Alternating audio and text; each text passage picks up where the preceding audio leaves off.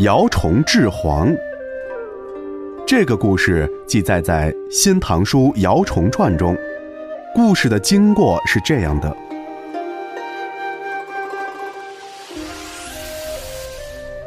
唐玄宗开元四年，山东蝗灾严重，老百姓对天灾感到害怕，烧香磕头求老天爷保佑，眼睁睁看着蝗虫把庄稼吃了，却不敢捕杀。姚崇向皇上上了奏章，要求灭蝗。皇上于是派御史作为捕蝗的特使，分几处同时灭蝗。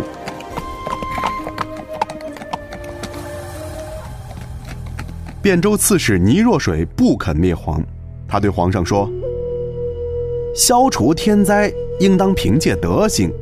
当年刘聪想要消灭蝗虫，结果呢，不仅除不掉，虫害反而更加严重了。”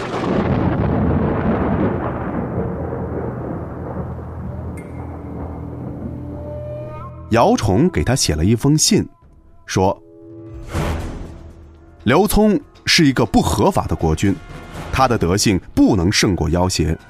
如今圣上英明，那些妖邪敌不过君主的高尚德性。古代贤良的长官，蝗虫会避开他管辖的地区。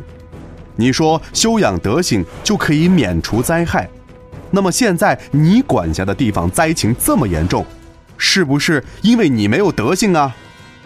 你眼看蝗虫吃禾苗，硬着心肠不去救灾，最终会导致颗粒无收啊！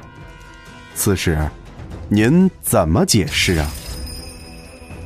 倪若水感到害怕了，便开始大规模捕蝗，捕得的蝗虫多达十四万担呢。